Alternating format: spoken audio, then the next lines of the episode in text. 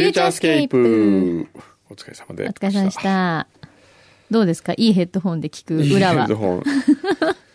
前もさ、ええそれ、それ B&O でしょ？B&O ですよ。ねはい。前もそういうの使って、ええ結局使いにくいって言ったんだよ。そうだ、言っただよって。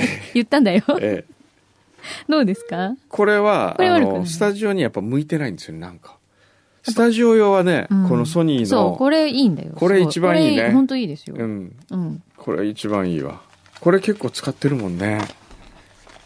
これね、あの、レコーディングスタジオとかでも使ってない？大体使ってますよね。そう。これいいですよね。ええ私もこれ一個自分の持ってるけど。あ、持ってます？うん。これがやっぱり一番放送的には。いいよね。うん。いいですね。何が違うんだろうね。うこれね、ん。今それ、いいのでさ、聞いてるじゃない？はい。何、何かが違う？やっぱり。これなんかね、ちょっと密閉性が良すぎて、はあやや話しにくいんですよ。へえ。うん。このソニーのやつは？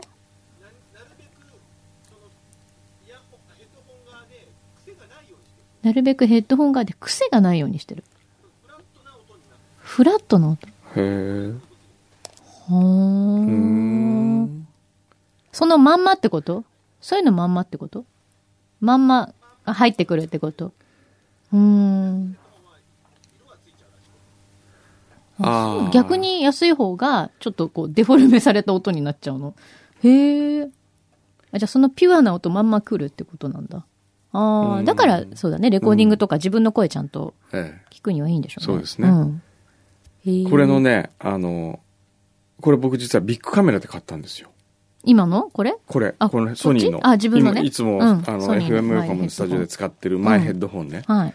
で、これ驚いたんですけど、うん。ビッグカメラ行って、うん。えー探してこれくださいって言って、うん。店員さん持ってきたものは、うん白い箱に入ってる。そう。何にも書いてないの。ね私もビッグカメラで買いました。買いましたうん。そうなの。つまり、業務用みたいな感じなのか、そう。いわゆるパッケージがないんですよね。本当ただの白い箱に入って。白い箱に入ってて、それがまたちょっとかっこよかったんだよね。うん。あ不思議ですよね。なんでなんだろうね。つまり、ねマス商品じゃないからじゃないですか？わわざわざパッケージに凝ってうん売るっていう商品じゃないからじゃないですか？紙の安っぽい白い箱に入ってそうるだけで。そうそうそう。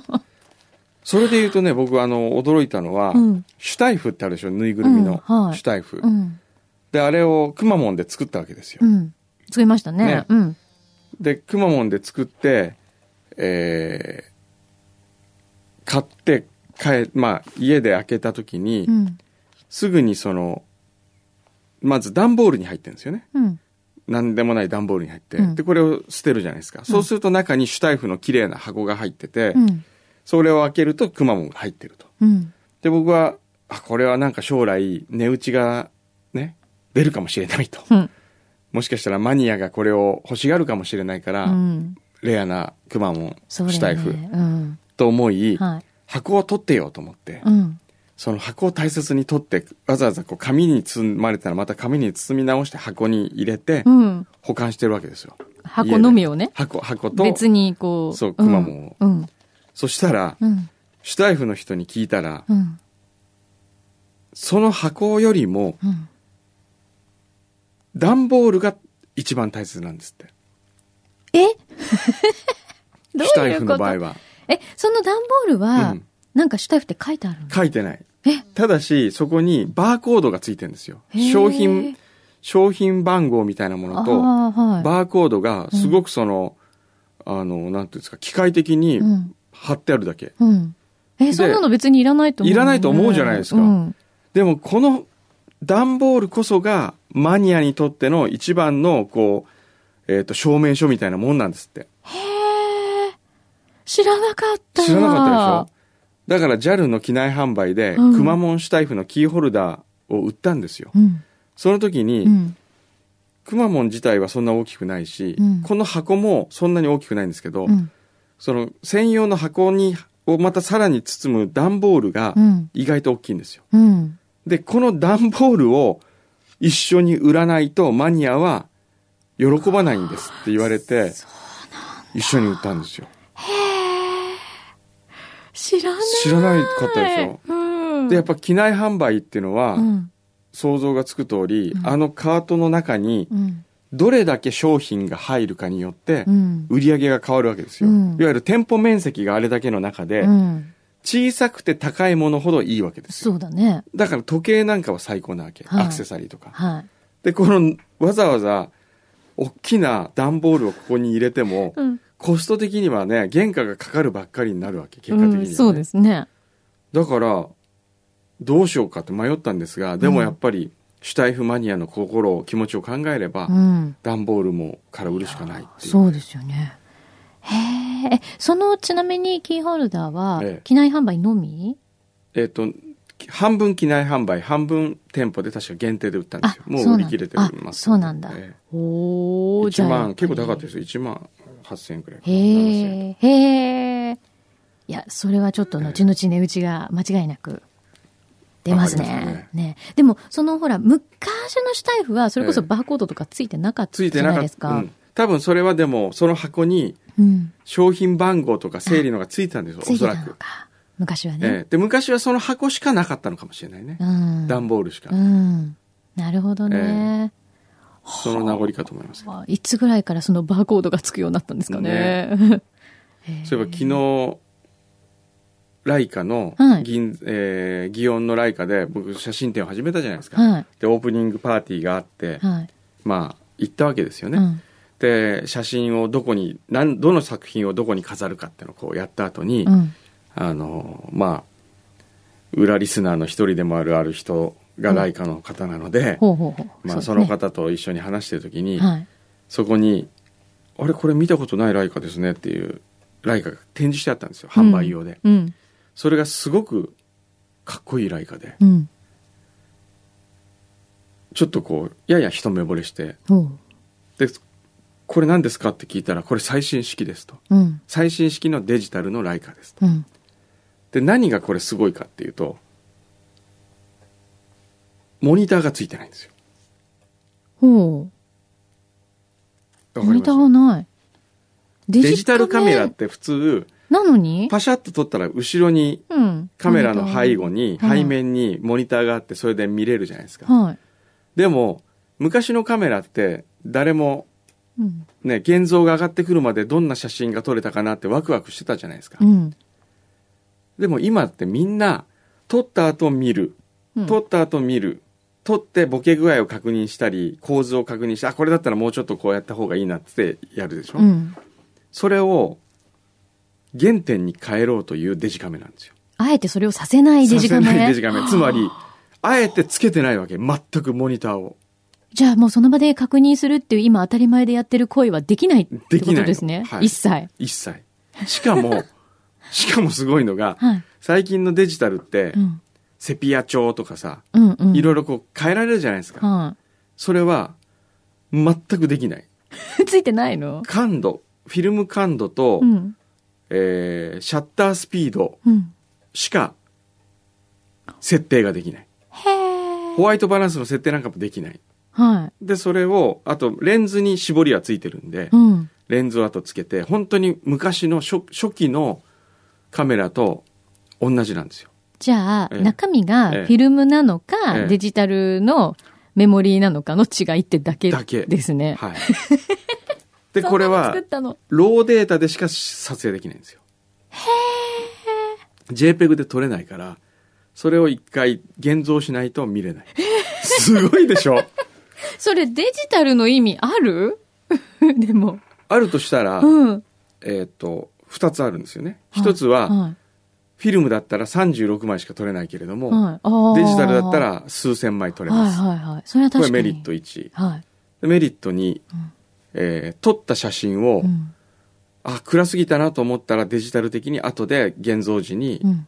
上げたりとか。うん。うん。うん。ああ、それはできるのか。ええあとは後々ねちょ。っとレンズの歪みを補正したりとか、うん。そういうのは最後にできるわけそっか。ええ加工はできるってことですよね。でこれすがごいね。いやすごいいいなと思ったわけでうすよ、ん。うん。その商品そのものというよりも、うんそういうプロダクツを作ってしまうライカといううんメーカーに共感したんですすよ、ごいね。だって今はどんどん便利にしようとか、うん。そう。ね、うん。全部楽ちん。楽ちんにしようとか、全部何でも楽ちんですよ。そっちの方にしか商品って進化していかないじゃないですか。うんうんこれをあえて、くるっと振り返って、うん昔の方にこう、戻っていくっていうか、後退していくうん。進化ってものすごく勇気がいるし、うん、そうですね。えでも、でちゃんといいところえを残すには、その勇気も必要だし、だしで意外とコストもかかったりとかして、そうそうそうそう。で、これがね、いろんな壁があるわけじゃないですか。うわ、欲しいけど、はい本当にモニターって大丈夫かななくてとかね。もう今慣れちゃってるしね。JPEG しか、JPEG 撮れないってのってどうなのとか。うん。いろんなこう壁があって、はい。いや、でもこれはライカに拍手を送らなければいけない。僕は日頃から物を買うときは、うん。ただ対価として払うのではなく、うん。拍手をする意味でお金を払うんだと。言ってますね。そういう生き方をしたいんだと思って、はい。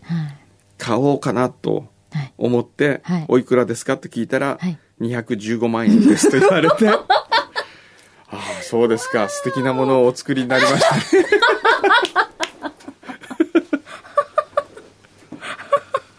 もうそういうしかないわね。ないですよね。わあ、でもちょっとそれで撮ってみたいですよね。撮ってみたいですね。レンタル、ちょっと貸してとか。試し撮りとかね試。し撮り、ええね。あの、アレックス・ムートン撮ったらどんな感じになるかちょっと見せたいな、とかそういう。でもその、すごいなと思うんですよ。撮ったものを見ないっていう勇気。そうだね。えと思う一方で、うんだったらそのモニターに黒いテープでも貼っときゃいいよなという気もしますし、そうね。自分で見ないようにするってことね。うんあえて、短めね。えああ、でも、まあそういう商品だからこそやっぱ惹かれるんでしょうね。自分でテープ貼ればいいじゃんっていう問題じゃないえんだもんね、ないんですそこはよね。そうなんですよ。その製品そのものが持ってるコンセプトが素晴らしいってことですもんね。貼ってしまったら絶対ね、ううんわ、これ剥がしたいなって思う。そう。と思うちょっとチラ見しますよね、人は。それがダメなんうん。でしょうね。ちょっと今日だけとか やりますよね、きっとね。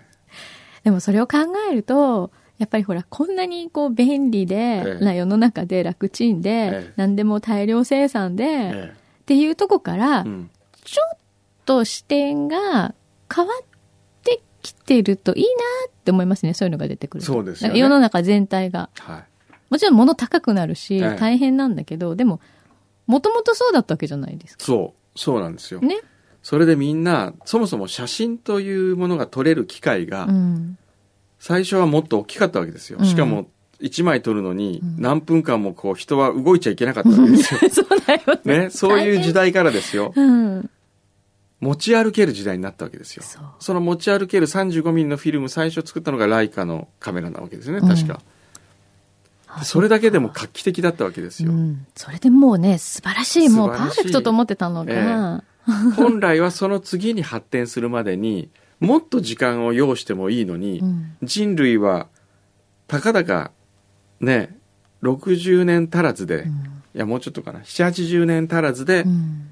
デジタルを手に入れ、うん。すごいよね、そう考えると。早っ。それを即座に確認できてうん。しかもデータで送るともうデータで送るって考えられます？こう見えない空気の中を通っていくって 僕はいまだになんでテレビが見られるのかがわからない。ええ、電話もわからない。ラジオすらもよくわからないですよ。なぜ？そうなの。なんなの？この、なんか電、まあ、電波っていうか、電波って不思議見えじゃないですか。ないのに、ええ、形になって届くわけじゃないですか。ねえうん。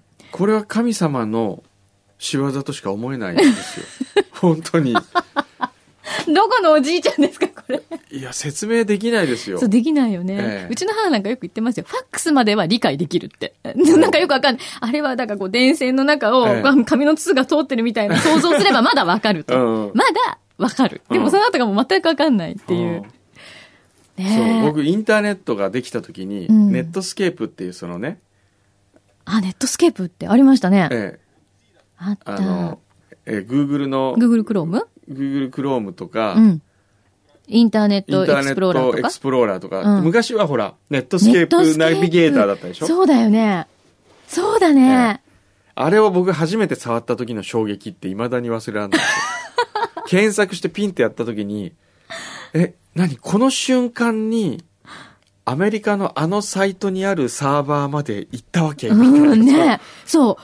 その時って、ええまだそこまで自分の頭の中でちょっと想像しましたよね。想像あ、こうな、ここに届いたんだとか、うん今何にも考えないでサクサクやっちゃうじゃないですか。まあはい当たり前っていうか、はいそんなことも一切考えずにやってるけど、当時は考えましたね。ワールドワイドウェブっていうのは、ええ世界中にこうやって、あってこうひね。でもそれをこう、ねどうやってそこに行き着くんだろうと思うじゃないですか。もあれが未だにでもよくわかんないでう、わかすよ。んないよね。えそうなんですよ。ええでも当たり前のように使ってるんですよね。えで、一昨日ね、その、京都行った時に、うん。クリス智子さんと京都を旅したわけですよ。うん。もうやっぱり制裁は違う制ね。裁とね。それで、まあ J-Wave お金もありますし、うん。あ、くんどさん行きましょうよ、京都行きましょうっていう J-Wave のあの営業の人間がいるわけじゃないですか。行きましょうよ、とかっつって。はい。え、今回の打ち上げどこっすか？言ってくださいよ、そこ取りますよ、とかっつって。じゃあキャンティーがいいかな、とかって。あ、わかりました、キャンティー、オッケーみたいな。で、この間キャンティー行ったら、キノリノリャンティーの社員が来て、あの、J-Wave の方が予約をされて、食べ物はくんどさんとしょあの相談してくれって言われたんですけど、お任せだ。そう、すごいんですよ。いいなぁえ、予算でも、キャンティー意外と高いでしょ？うん、高いですね。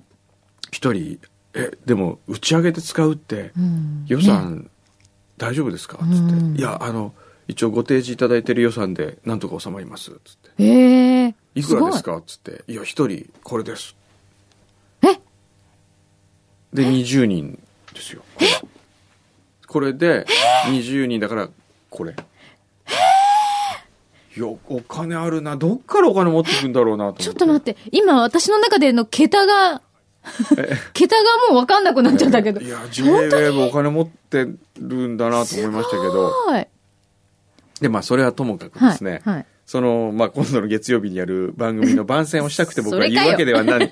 ない、違う違う。そんな番宣をしたくて言うわけではなく、うん、うん。今回のテーマは、うん。大人になろうっていうテーマでう、ーん。まあ、成人の日ですからね。成人の日だから、うん大人になるってなんだろうというインタビューを、うん京都のいろんな人に聞きに行ったわけですよ。ね。で、最初に、祇園の真央ちゃんに行ったんですよ。うん。芸子さん。はい。あの、僕の来華店の写真のモデルになってる人。あーはいはい。で、彼女は今28区ぐらいなのかな？うん。で、彼女がね、いや、やっぱ大人だなと思って、すごいいいこと言ったんですよね。大人に見える所作って、うん。どうやったら大人だな、この人というような所作になるんですかって、クリストモコさんが聞いたら、うん。真央ちゃんはこう言ったんですよね。物を大切にしてくださいって言ったんですよ。すべてのものを大切にしようという気持ちでうん。触ると、うんそれは必然的うにん。大人の振る舞いになるんですと。例えばペンを取るときにこのペンを愛おしく思いながらキャップを開けて書くとか、こう、ん閉めてゆっくり置くとか、は着物の裾をこうやって何かをつかむとか、物を大切に長く使おうという思いで全ての動作をすると、うんその動作は大人っぽくというか、まあ、上品にい。見えますと。うんそうですね。ええ品格がちゃんとそこに品生まれますね。格が生まれる。なるほど、とかね。確かにそうかも。あと、ある和尚にね、うん。ある、まあ、すごくいい、徳のあるお和尚様に、はい。大人になるって何でしょうって聞いたんですけどね。うん。また深いこと言ってましたね。そのね、断ち切る勇気を持つことだみたいなこと言われたんですよ。へえ。つまり大人になるほど、いろんな情報が入ってきて、うん。その情報に惑わされてうん。生きていくから、うん。これをいかに自分が取り込んだものを断ち切るかという、うん。その精神こそが究極の大人なんですみたいなこと言われましたね。ああ、そうだね。えすごいね、皆さえみんないいこと言ってましたよ。ん。ね新三郎ハンプっていう、はい。あの、僕もこれ持ってる、はいこのリュックとかね。はい。カバンとかね、作で、新三郎ハンプのね、社長さんはね、うーん、会社でなんかこう、みんなに言ってることはないありますかみたいな話したらねいやうもう子供やからな俺はなとかってもう70いくつのいい感じのおじいちゃんなんですけどね、はやっぱりね働くのは一つだけやなっつってい。うん機嫌よう働くってのが一番や大事。と言っててなそのね。働きたいというは言ってきた若者を見てう、ん。もう明るくそうでうん。数を50ぐらいまで数えられたら、うん。もううちに入れるようにしとるんやとかって。で機嫌よう働けようって言ってみんな機嫌よくまあ気持ちよくということでしょうね、うん。そうですね。ええ。うん。それが一番だとみんながそういうふうにすればね、うん。環境良くなりますしね。そうね。ん。なんかさ、ね、うん。それさ、う。ん。それすごいいい番組ですか？らなんかさ、のそう、なんか、ちょ聞きたくさせる、何この番宣？あのラジコでもねうん聞けますしねそうね。遠くの方でも。そうね。ええ J-WAVE 明日わかっ9時からわ夕方6時まで生放送かりました。やってますんで。はい。皆さん来てください。来てください。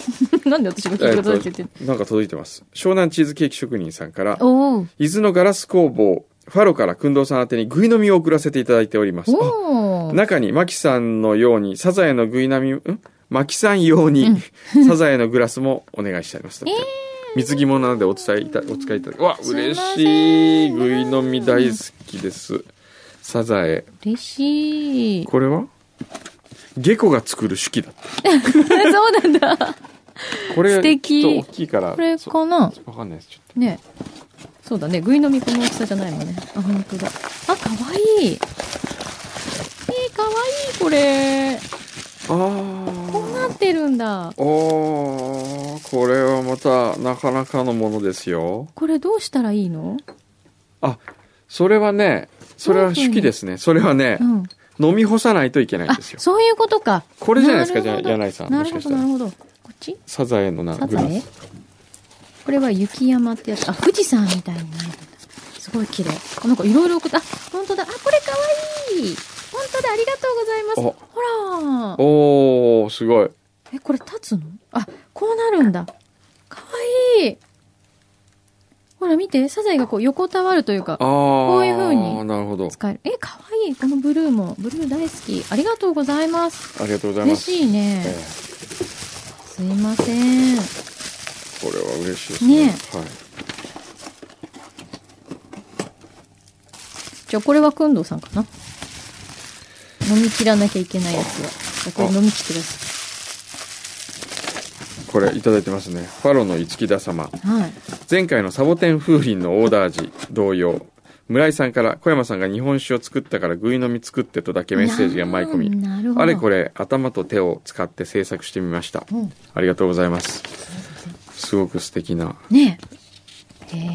これはじゃあぜひ下鴨作業で使わせていただきたいと思いますねえ。あ、名前がいろいろついてるんですね、これほら。星雲とか。ああ本当だ、あうん。あ、すごい綺麗。はい。りがとうございますありがとうございます。ところで今日はですね、この「裏フューチャー」なんと配信第444号みたいですよあ、4並びなんだ。ええ4う並びーん。444号と聞くとギャンブル教の人はゾロ目が揃ったと思われるかと思いますが プロ野球ファンの私にしてみると、えー巨人の終身名誉監督長嶋茂雄のホームラン数と並んだと考えてしまいますそれだけ偉大な数字だと思いますありがとうございます ありがとうございへえます。そうだったんだ。リッキーさんからはい。ありがとうございます。ありがとうございました という444号。はい えー、厚木のゆきちゃんからは、うんえー、チャコの独り言もいいけどスタッフの独り言もナイスアイデアですねとあ、そうだね。ええ、私のような新米リスナーにとってはスタッフさんを覚えるのにいいと思います。じゃあ今日は誰だっけ？今日牛皮さんじゃなかった？なんかね、ええ指名制だったんだよね。はい。じゃあ今日は牛皮でお別れってことでも厚木のゆきちゃんは牛肥さんの独り言が元本にならないことを願います。じゃあ最後は今日ははい。牛肥の30秒の独り言で、はい。えーお別れですお別ね。れです。はい、はい。どうも皆様。あ、今日からはい。祇園ライカ、お、小山君とアレックス・ムートンうん。共同写真展をやっておりますので。共同写真展ってことなんですね。ええそうですよ。昨日も本当いっぱい説明されましたよ。アレックス・ムートンさんとはどこで知り合ってこういうことになったんですかって、あの、FM 京都の方にインタビューされましたりしましたその時けれどもね。なんで答えるんですか？え？ニューヨークかなとか言うんですいやいかやいやいや。やっぱり、あの、あれですよね。カラーの方、カラーはうん、やっぱり日本人的なぬくもりあるけど、うんモノクロのアレックスさんの方って、やっぱちょっとこう、見方、視点が 外国の方っぽいですよね、とかって言われて、すごいね。ええぜひ皆様、よろしくお願いいたします。いつまでですか？えー3月29日までやってます。はい。もうたっぷり時間ありますので、はい皆様ぜひお越しください。はい。では、では、また来週。はい。何の振りもなく僕ですか？はい、えー、どうも皆さん、ありがとうございます。牛皮でございます。えー、最近、朝起きてお湯を飲むという、えー、ダイエット方法にハマっております。えー、2、3キロ痩せました。えー、夜寝る前にもあったかいお湯を飲んで、えー、寝ております。えー、お湯、ダイエット。